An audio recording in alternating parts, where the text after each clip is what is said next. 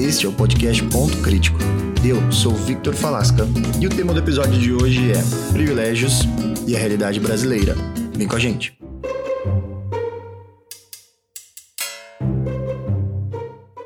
Na quinta-feira, no dia 3 de julho de 2020, a primeira-dama do estado de São Paulo, Bia Dória, fez uma fala polêmica em relação aos moradores de rua em uma entrevista à socialite Val Marchiori. Em sua fala, Bia Dória diz que é errado doar comida aos moradores de rua, pois, abre aspas, as pessoas gostam de ficar na rua, fecha aspas. E precisam, abre aspas novamente, se conscientizar e sair dessa situação, fecha aspas novamente. Em uma reportagem no programa Fantástico da Rede Globo, no dia 5 de julho de 2020, um fiscal da Vigilância Sanitária do Rio de Janeiro sofreu um ataque ao reprimir aglomerações. No ato, quando o fiscal chama duas pessoas abordadas no diálogo, o mesmo chama elas de cidadão. Em resposta, a moça diz: Cidadão não, engenheiro civil, formado, melhor do que você. Fecha aspas. Quem nunca ouviu, seja na vida real ou em filmes, situações onde uma pessoa utiliza-se do seu status para definir uma certa superioridade perante outra?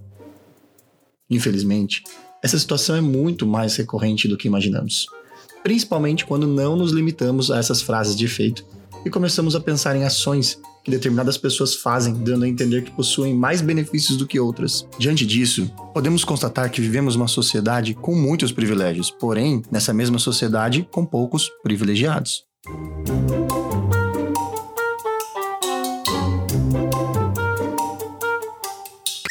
Para discutir o tema, nós trouxemos para esse episódio a professora Amanda Mancuso, doutora em Ciências Sociais pela Universidade Federal de São Carlos. Olá, Amanda, seja muito bem-vinda ao podcast Ponto Crítico. Faça as honras, apresente-se para o pessoal. Oi, Vitor, eu estou muito contente de estar aqui com você hoje. É, então, só falar um pouquinho de mim, eu sou Amanda, Sou formada em Ciências Sociais pela Universidade Federal de São Carlos e lá eu segui toda a minha formação acadêmica, né? Fiz a graduação, mestrado e o doutorado, já tem um tempinho isso, e segui na estrada da docência desde que eu terminei o doutorado. Então, estou desde 2007 na, na estrada é, da educação, mas é, com foco na educação superior. Então, tenho dado as disciplinas que a gente chamaria de disciplinas de formação, né? São essas que contam um pouquinho do mundo é, para todos os alunos de todos os cursos. E, então já dei aula para alunos desde a matemática até o jornalismo, sempre dentro dessa linha das ciências sociais. Legal. Bom, mais uma vez, seja muito bem-vinda. Como eu disse, o episódio de hoje ele trata sobre privilégios. A palavra privilégio ela circulou muito nos últimos aí discussões online entre diferentes exemplos que nós poderíamos citar aqui, né? Tendo em vista isso, também ao mesmo tempo que ela circula muito, eu noto que tem muita confusão acerca do que significa essa palavra privilégio. Então vamos começar por isso, Amanda. Como que a gente pode conceituar esse termo, hein? É, vamos sim. É, eu gosto de pegar sempre um, um, um gancho didático, assim, da gente tentar enxergar por que, que, existe tanta resistência da gente falar em privilégio? Porque quando você fala para uma pessoa, né, que ela tem privilégio, parece que a, as pessoas ficam reativas a esse tipo de palavra. Né? Ah, mas por quê? Como assim privilégio? Então, acho que tem uma, uma pouca compreensão disso e muito que é ajudado pela ampla divulgação e, e pouco aprofundamento. Então, vamos pensar Vamos fazer um caminho de entender de no senso comum o que, que é o privilégio. Né? Quando a gente fala em privilégio, Assim, ah, para mim é um privilégio estar tá aqui debatendo esse tema com você hoje. Né? É uma coisa, então, é, que nos traz uh, uma ideia de algo que nos foi dado e que a gente fica muito agradecido por isso, né? Ficamos alegres. Ou ah, eu tenho um privilégio super bacana que ser mãe de duas crianças muito incríveis. Então, aquilo que me foi dado, sabe, que eu não precisei muito lutar por isso e que me foi dado, então eu tenho que ser sempre muito grata. Né? E tem, acho que tem um, um fundo é, de uma origem meio religiosa, isso na ideia da bênção, sabe? Então, aquilo que a gente é privilegiado tem esse dom de que algo que nos foi dado e a gente tem que agradecer. É, por outro lado, se a gente pensar numa tradição é, liberal, né, de uns conceitos liberais, isso como que tira da gente, enquanto indivíduo, né? Quando a gente fala assim, ah, fulano tem privilégio, tira da gente, enquanto indivíduo, a, as nossas ações individuais, né? Porque aquilo que vem como um privilégio me foi dado e eu tenho que agradecer, mas pera assim, peraí, como assim privilégio? Né? Eu, eu, eu, lutei por isso que eu tenho, eu não sou privilegiada, eu batalhei, acordei cedo, bem nessa, nessa linha liberal do, do trabalho, dos elementos da meritocracia, da meritocracia né? Diria. Exatamente, né? Então, é como se retirasse do indivíduo as suas potencialidades e o seu labor, a sua é, criatividade, o seu, aquilo que é do seu empenho que está ali dentro, né? Mas porque a gente individualiza isso, né? E quando a gente está falando desses privilégios que são sociais, a gente está coletivizando, a gente está tentando olhar para o mundo, para além é, da gente, né, para além de compostos é, atomizados, né, individualizados, e tentar entender esse coletivo por uma perspectiva que é da desigualdade. Então, quando a gente está falando de privilégios, ao mesmo tempo a gente está apontando elementos de desigualdades que são sociais, né? Então, é, por mais que a gente não tenha uma responsabilidade direta, quando a gente se exime de olhar para o coletivo, de olhar para essas relações mais amplas e entender o que, que a gente teve de facilidades nesse mundo diante de outros grupos sociais, diante de outras pessoas, é aí que a gente está falando dessa, desse desconforto que as pessoas sentem para tratar da questão do privilégio. Né? Então, vamos tentar entender o privilégio como a facilidade de acesso a determinados bens ou a determinados serviços né, uh, de alguns grupos sociais em detrimento de outros. Tá? Então, quando a gente está falando desses privilégios sociais, é isso. Alguns grupos sociais têm mais facilidade de acesso a bens e serviços do que outros grupos. E aí a gente pode destrinchar uma série de elementos de desigualdade. Onde a gente enxergar desigualdade, a gente é capaz de enxergar também na contrapartida algum privilégio. Então, a gente pode falar é, de privilégios econômicos, né? Porque existem classes que são economicamente é, favorecidas, que são é, economicamente superiores a outras, então a gente poderia falar de privilégios econômicos, mas a gente pode falar também uh, de privilégios no campo dos gêneros, né? Então, vamos tentar individualizar isso, né? Vamos falar, de repente, a Amanda. Quem é a Amanda? A Amanda é branca, Uh, classe média, se a gente for tratar em extrato econômico, que teve oportunidade de estudar em boas escolas e, por conta disso, seguiu para uma universidade pública, pôde ter um bom curso superior. Tá? Então, é, isso não apaga todo o meu esforço para conquistar isso. Mas quando eu me coloco diante de outra pessoa é, periférica, negra, que teve que trabalhar para poder sustentar os seus estudos, então isso já dificulta a manutenção de um, de um num curso superior é, integral, como foi o que eu fiz. E nesse ponto que a gente está falando dos privilégios. Então, é, penso que a gente fazer um, uma discussão como essa para tentar abrir os olhares, que quando a gente está falando de privilégios, nós não, não, tamo, não estamos retirando das pessoas os seus esforços individuais, mas olhando para aspectos mais amplos, né? A gente chama todo mundo para responsabilidade diante disso. Então, Amanda, fazendo esse exercício que você acabou de fazer sobre você mesma, né? E eu fazendo para mim, que, aliás, pensando bem, né? Todo mundo deveria fazer algo parecido. É, eu encontro na minha história, por exemplo, algo muito similar no conceito, por exemplo, de eu ser homem, em relação ao gênero, de ser branco, da universidade que eu fiz, mesmo tendo vindo de uma escola talvez não seja uma das melhores, mas depois eu fiz uma universidade pública e a partir disso as oportunidades que surgiram na minha vida em relação ao âmbito profissional mostram e evidenciam essas diferenças. Eu, por exemplo, sou morador da periferia. E quando a gente pensa na periferia que eu moro, no bairro que eu moro, tal, essas desigualdades ficam cada vez mais, então, uh, agudas. A gente tem um site, não sei se você conhece, Amanda, que calcula em relação ao salário que nós temos durante o mês, né, os nossos, as nossas rendas, e ele evidencia para nós o quanto nós estamos distante do total da população. Então, por exemplo, o meu salário de professor, ele comparado às elites financeiras do país e tudo mais, ele é um salário muito baixo. Porém, comparado, por exemplo, com a maioria da população que vive ali na base do salário mínimo, ele é um salário que destoa muito, ele destoa muito para cima. A gente coloca isso numa, num, num, gráfico de setor, né, popularmente aí chamado de gráfico de pizza, eu já estou muito distante dessas primeiras pessoas, dessas maiorias, né? Então, pensando nesse aspecto, é importante que a gente tenha uma visão mais, uh, como você disse, né? Olhar para si e depois nos, nos olharmos nesses grupos e percebemos que sim, em determinado momento, essas desigualdades evidenciam o que a gente pode chamar de privilégios. Então, por exemplo, se eu pensar que o meu salário privilegia que eu tenha acesso a coisas que mais da metade da população brasileira não tem, né? Então uhum. evidencia-se essa diferença. E aí que a gente tem que colocar novos questionamentos de por que existem tantas diferenças assim, que eu acho que é um ponto que nós deveríamos, inclusive, cada dia mais colocar né, nesse debate sobre privilégios.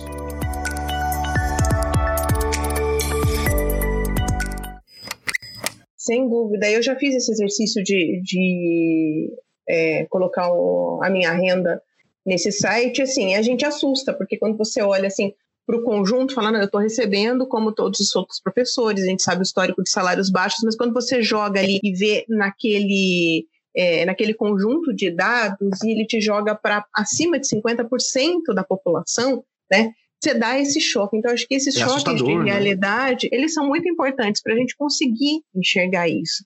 Né? E, e, o privilégio, ele não é só uma questão, a desigualdade, né? Vamos, privilégio é aquilo que a gente tem a mais. Então, vamos falar das desigualdades. As desigualdades, elas não são só econômicas, né? A gente pode falar das desigualdades de gênero. Então, enquanto mulher, né, é, me coloco numa...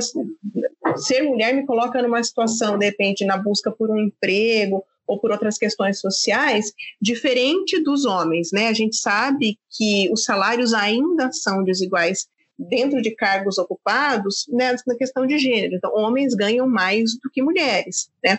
Agora, mesmo eu sendo mulher, é, eu sendo mãe, é mais um fator de desigualdade, porque quando você vai procurar um emprego, as pessoas te questionam, né? Se você tem filhos, quem é que cuida dos seus filhos, se, como se isso fosse uma questão é, eminente, proeminentemente feminina só, né? Mas mesmo assim, eu posso ainda me colocar em outros níveis de desigualdade diante de uma mãe solo, por exemplo. Então, a gente olhar para essas múltiplas camadas sociais das quais a gente faz parte a gente circula constantemente, a gente entende também que a gente perpassa círculos de privilégios o dia todo. Então, qual o problema da gente encarar isso como um dado da realidade, né? E isso vai diretamente ao que provocou esse episódio, não é mesmo?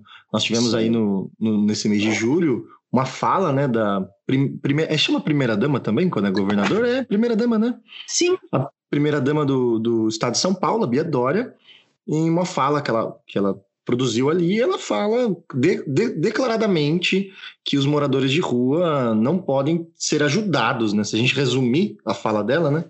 E isso provocou um, uma série de reações, e a mesma diz que, na verdade, ela foi mal interpretada, que a fala dela foi tirada do contexto original. É, eu te pergunto, Amanda, então, assim, né, para a gente falar sobre isso agora em específico, qual pode ser o contexto original, então, dessa fala dela? É, qual é o contexto que se enquadra a fala dela sobre simplesmente não poder ajudar, porque senão eles ficam acomodados? Olha, é...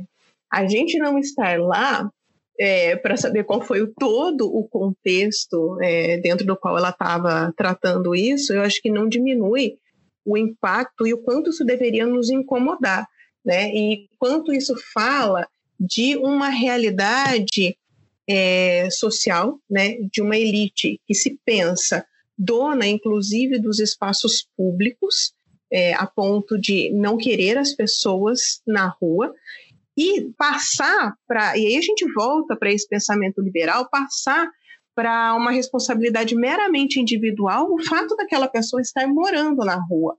Né? Então, como se ela decidisse sair de casa e ocupar aquele espaço que é coletivo, né? Falou assim, ah, sei lá, tem, tem um momento na fala dela, né, que dá até essa sensação de que as pessoas estão confortáveis na rua, tanto que elas não, elas preferem não ir é, para os postos de atendimento a pessoas em situação de rua, porque lá eles vão ter os horários rígidos, né?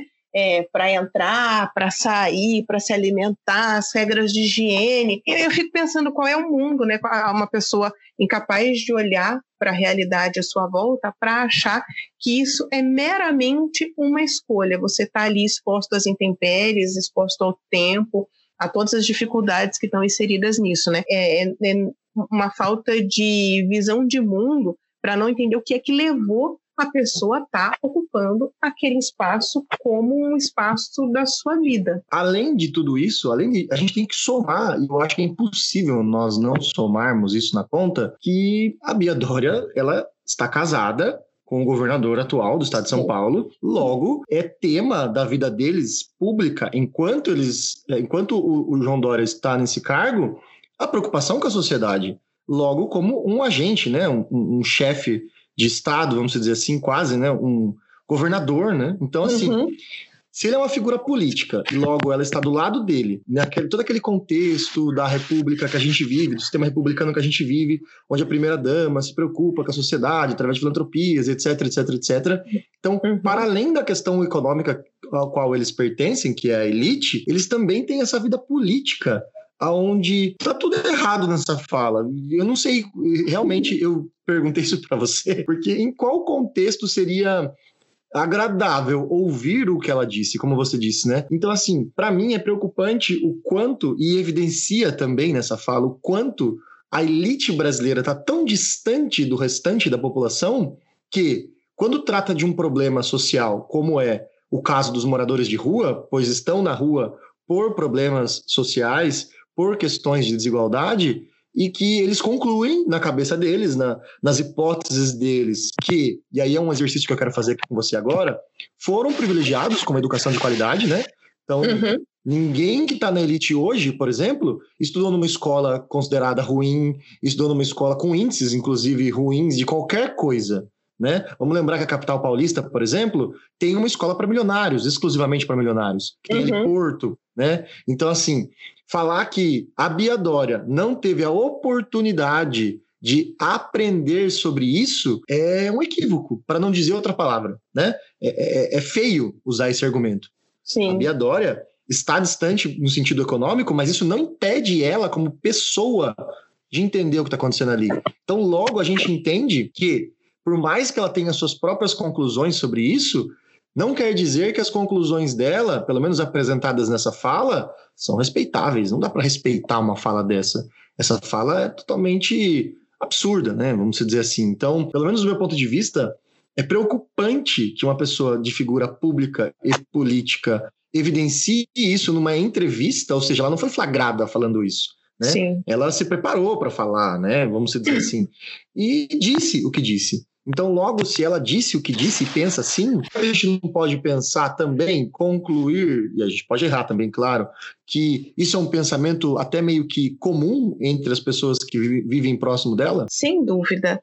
É, naquela fala, tudo bem que o cargo, quem ocupa, né, é o marido mas é, é, um círculo de uma vez que você passa a ser uma pessoa pública, principalmente nesse campo político, as suas opiniões elas deixam de ser meramente opiniões e elas passam a representar, inclusive, a forma de condução dessas políticas públicas, né? Então, a questão do da, as tratativas com as pessoas em situação de rua, elas ficam em dois opostos. Eu penso nesse primeiro momento, né? Que ou é é, da marginalização e, né, e a gente sabe como são tratadas todas as pessoas que vivem à margem da sociedade. Aqui não estou tratando do senso comum de marginal, como se entende, né, mas da, das pessoas como, que estão à margem, que estão fora da sociedade.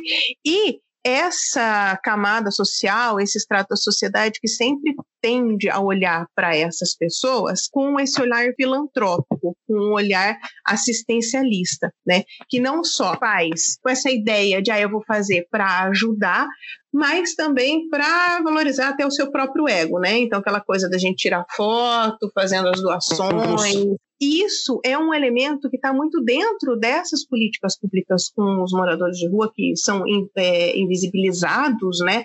É, a gente teve um tempo atrás, não foi o próprio Dória quando estava na prefeitura que mandou é, construir é, aquelas lanças embaixo dos viadutos para que as pessoas não ocupassem esses espaços né, para que eles não dormissem ali. Então, a gente vê que é um histórico de políticas públicas de uh, tirar essas pessoas desses espaços e não de resolver o problema ou de ir no cerne dele das questões da desigualdade, de geração de renda, de não tratar é, por exemplo, a questão de droga como uma questão de polícia, mas como uma questão de saúde pública, porque muitas das pessoas chegam às ruas por essa via é, da droga. Então, é, é, é uma série de questões que entram aí que é muito difícil até você individualizar, falar assim, qual é mais importante?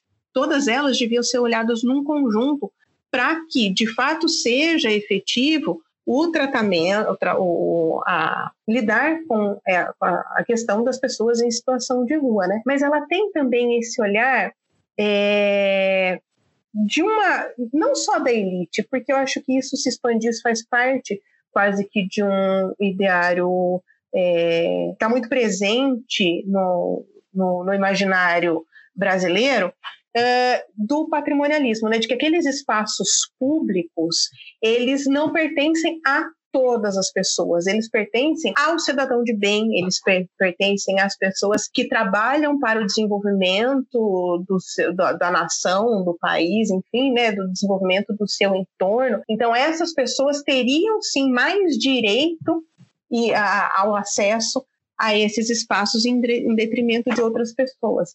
Isso ainda vai puxar para uma outra questão, que é essa da fragilidade que a gente tem de se entender como pertencente ao coletivo, de se entender como cidadão, que todos fazemos parte, então todos deveríamos tomar responsabilidade por esse é, por esses problemas, por essas questões, né? Então, é assim, é uma multiplicidade de questões aí que se sobrepõem, mas que colocam muito em evidência um jeito, uma forma de pensar escancara, né? Esse preconceito da elite brasileira que enxerga na, na, nos seus privilégios algo como sendo de direito seu, né? Então eu tenho direito a esses espaços que, que eu ocupo e essas pessoas não.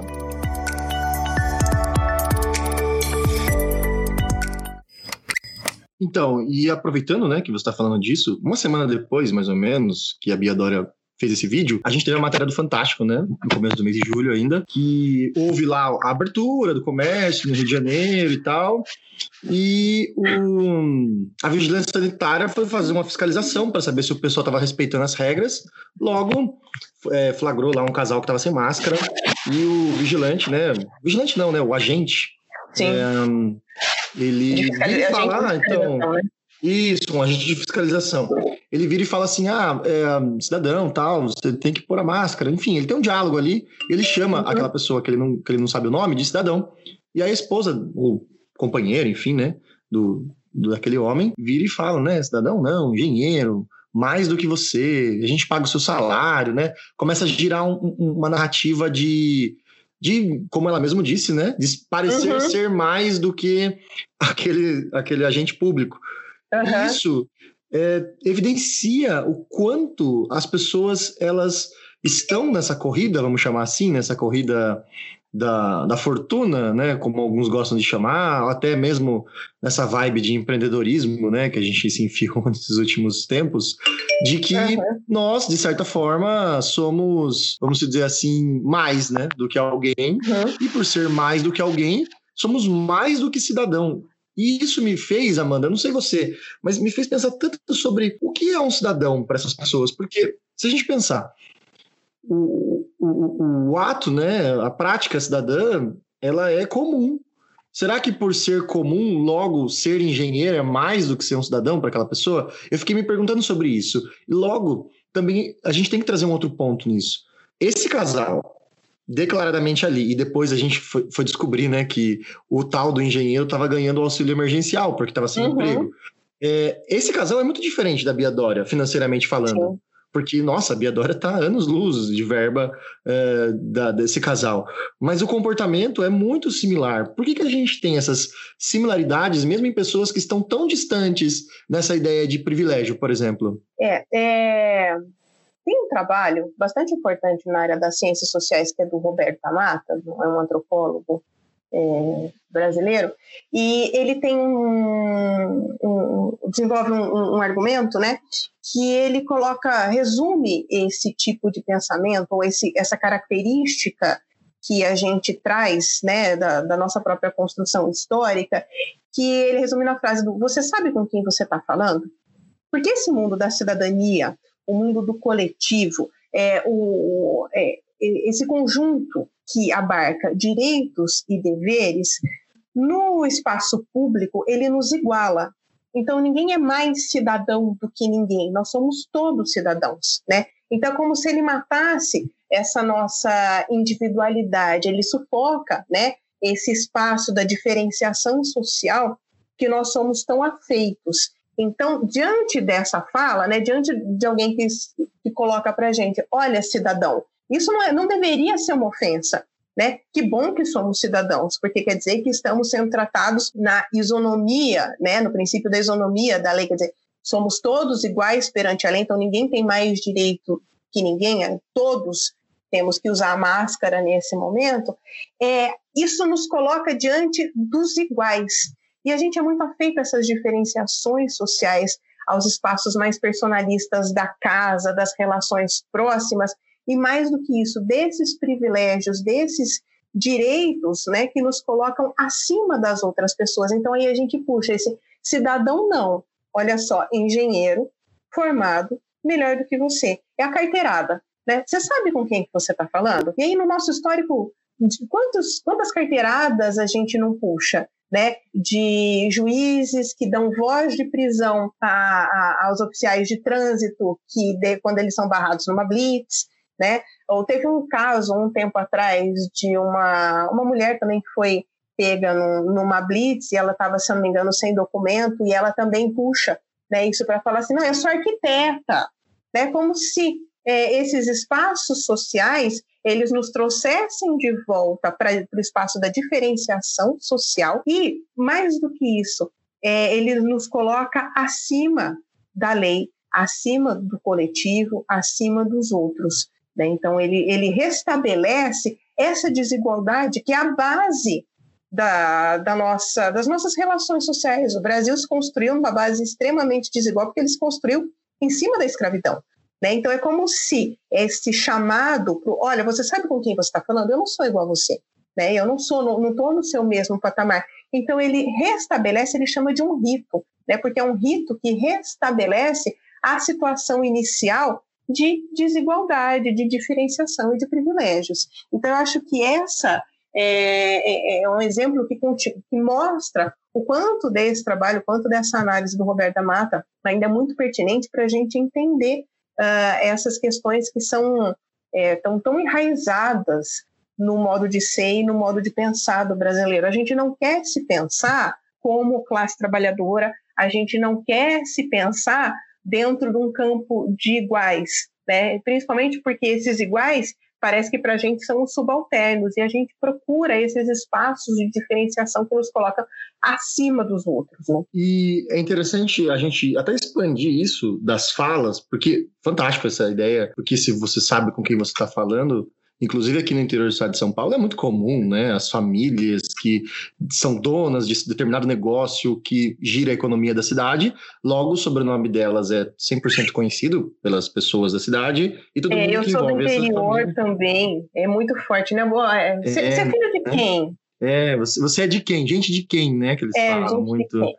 E é uma situação muito triste de se pensar que foi uma luta muito grande pela cidadania. Logo, as pessoas negam ela por esses fatores, né, que foram apresentados. E mas quando a gente volta e ignora as falas, não ignorar, mas vamos, vamos pensar, vamos, vamos falar de outra coisa agora, vamos falar das ações, as uhum. ações que, que evidenciam isso. Então, por exemplo, no nosso cotidiano comum, a gente tem a ideia do VIP. E eu queria muito falar um pouco sobre isso, porque a gente capitalizou o privilégio, né? Além do que ele já é capitalizado pelas relações né, que existem, mas a gente transforma ele num produto. Então, por exemplo, eu tenho lá a festa, uma, um show, vamos pensar num show.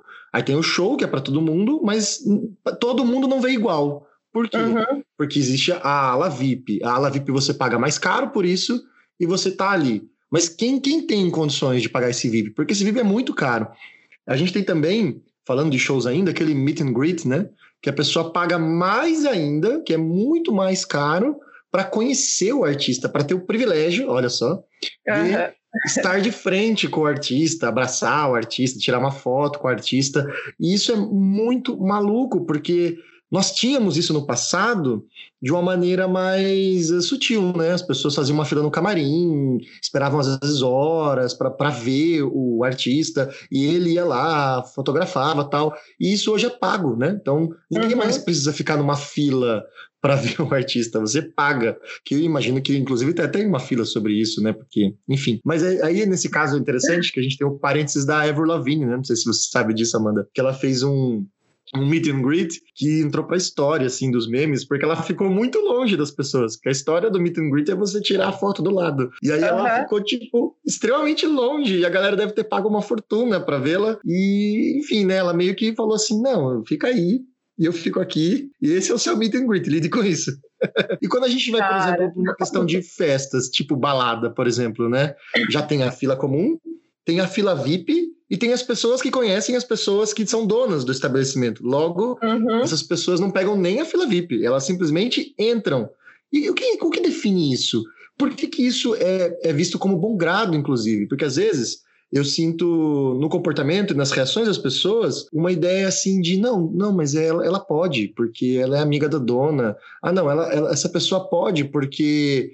Ah, porque, porque pode, né? Ah, eu não sei quem é, mas deve ser alguém importante, né? Geralmente tem essas, essas falas assim. Isso uhum. me levanta interrogações, porque nós naturalizamos a ideia de que tudo bem, tudo bem uma pessoa ser mais importante, e mesmo eu não sabendo o motivo, ela pode ir na frente, ela pode ter algo que eu não posso ter, mesmo que eu me esforce para aquilo, pegando aquela ideia da meritocracia.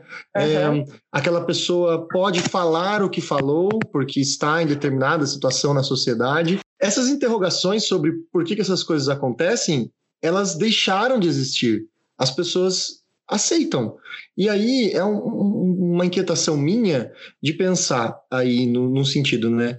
É, sempre foi assim? Sempre será assim? O que, que a gente pode tirar dessas observações? Ou até passar para frente sobre tudo isso? É, a gente vai naturalizando essa, esses múltiplo, múltiplas camadas de desigualdade, né? E eu acho engraçado, assim, na, na, na sua fala, é, porque o, o que eu puxo primeiro, né? A gente transformou é, o privilégio, transformou a possibilidade de se diferenciar socialmente é, através do elemento econômico. Isso é próprio do capitalismo. Né? Se a gente for pensar antes da existência do capitalismo, outros modos de produção, o que, que diferenciava socialmente? A sua posição social, e ela era muito mais rígida, né? Então você tinha, sei lá, durante o feudalismo, você tinha clero, a nobreza e os servos. Então, o, o, o seu espaço social ele já estava dado de antemão pela sua posição de nascimento. A possibilidade de mobilidade social ela era muito, é, muito pequena, né? Então, o capitalismo ele abriu isso através do, da questão econômica, de você conseguir, através é, do recurso financeiro, conquistar outros espaços sociais. Ele é o grande é, abridor de portas, vamos dizer assim, né? Mas você pega a fila VIP. Então, agora eu posso gastar até o que eu não tenho para comprar a possibilidade de entrar num lugar separado do conjunto de cidadãos, né? Então, eu, eu pago a mais para poder ter essa diferenciação.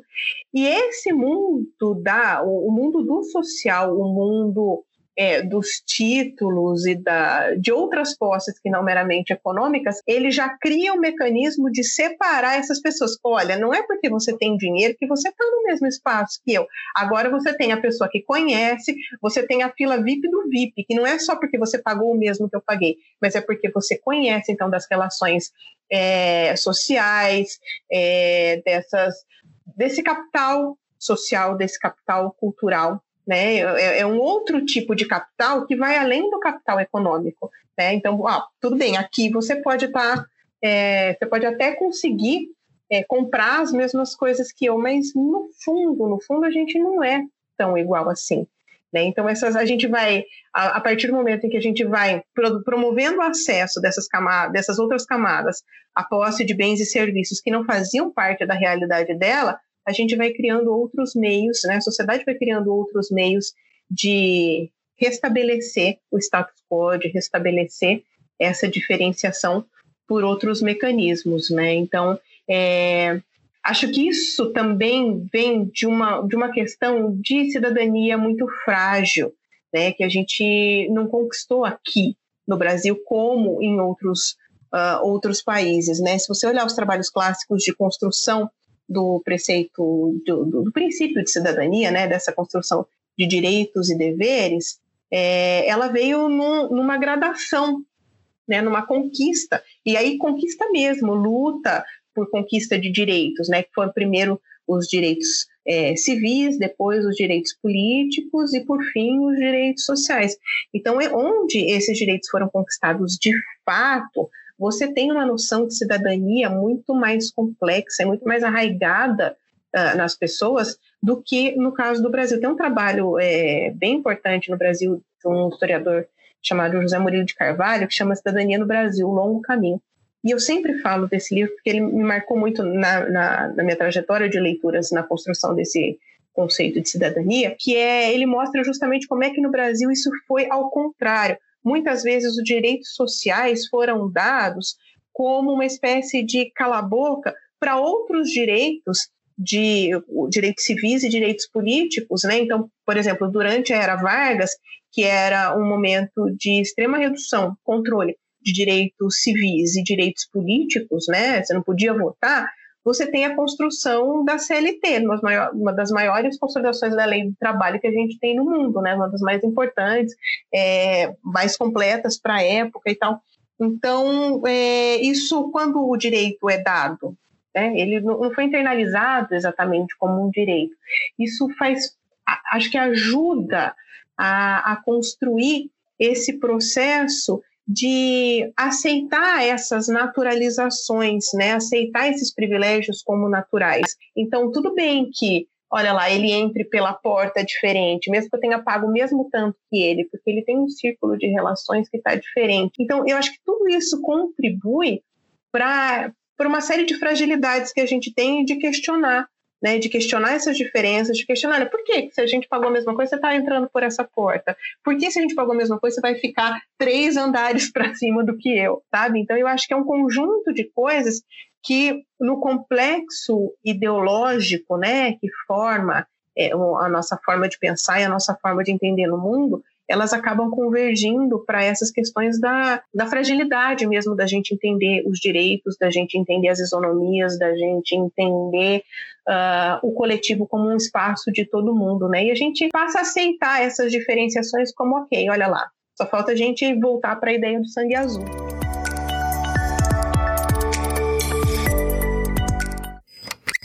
Então, e tendo tudo isso em mente, que aliás essa ideia da cidadania é muito interessante, né? Pensar e olhar para trás e olharmos para para como isso foi consolidado, mas e se a gente olhar para frente? É possível acabar com isso no sentido dos privilégios, desses, pelo menos desses mais assim, mais gritantes, vamos chamar assim, esses mais destacáveis?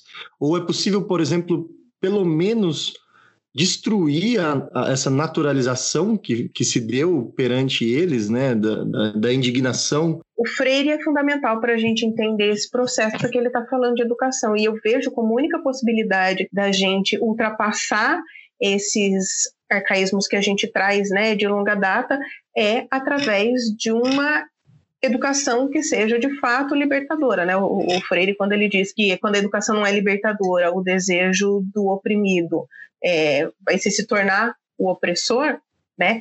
É, é o que a gente vê na exposição do, do, do fenômeno ali do, do cara é, que recebe, sabe, está num extrato economicamente menos favorecido, porque afinal de contas ele precisou recorrer nesse momento a, ao auxílio emergencial, mas ele ignora tudo isso para chamar essa diferenciação. É assim, eu quero me colocar no lugar do opressor, daquele que se diferencia né, por suas posições é, econômicas e sociais. Então, eu vejo como única possibilidade da gente ascender e ultrapassar é, tudo isso a via da educação, mas uma educação que de fato seja uma educação libertadora, uma educação que seja uma educação é, que não passe só por uma série de elementos de conteúdo, né, aquela educação conteudista, aquela educação bancária, porque ela também traz um saber que é um saber que foi construído por uma elite, que diz para a gente o que é que a gente tem que aprender em língua portuguesa, em, em matemática, em história, em geografia. Né? Então, se a gente não agarrar o, o, processo uh, educacional como um processo político, como um processo de transformação é, individual que vai ter um impacto na, nas questões sociais, a gente vai ser incapaz de ultrapassar todas essas questões que nos amarram ainda a um passado, a um passado não, né? Um presente de desigualdade que a gente não consegue superar. Porque se a gente for, é, vamos pensar uh, na própria ideia de democracia, né? Por que que uh, muitas pesquisas mostram para gente que o, o, brasileiro, mesmo o, o brasileiro é, dos estratos economicamente menos favorecidos, eles têm, né, trazem discursos muitas vezes autoritários que reforçam é, autoritarismos políticos que a gente tem visto nos últimos tempos, né? Porque essa educação ela é uma educação também colonizada por essa elite, né? Que diz para a gente que olha que nos coloca nessas posições de desiguais, que a gente estuda, estuda, estuda e não vai chegar é, ascender socialmente, mesmo que a gente ascenda economicamente, parece que essa transposição social ela é muito difícil, né? Então participar ativamente de uma democracia, para ter uma participação que ultrapasse o espaço eleitoral, né? Essa coisa de a gente só participa a cada quatro anos, é, colocando o nosso voto dentro de um, uma perspectiva democrática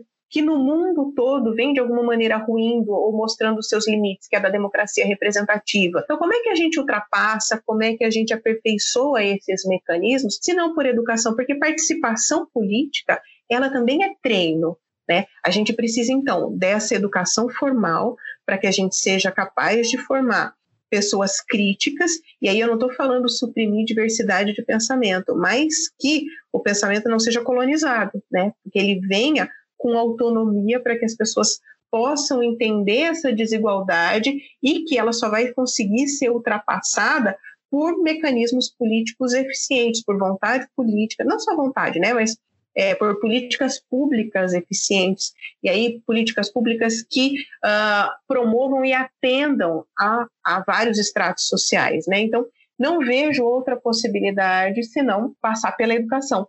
Mas, ao mesmo tempo, a gente pode puxar aí é, para o Darcy Ribeiro, né?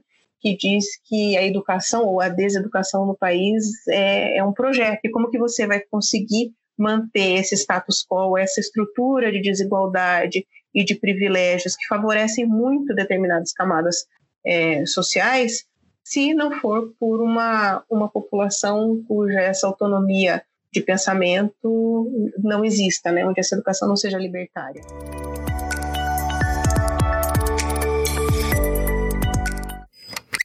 Estamos no encerramento, então, nós vamos para as considerações finais.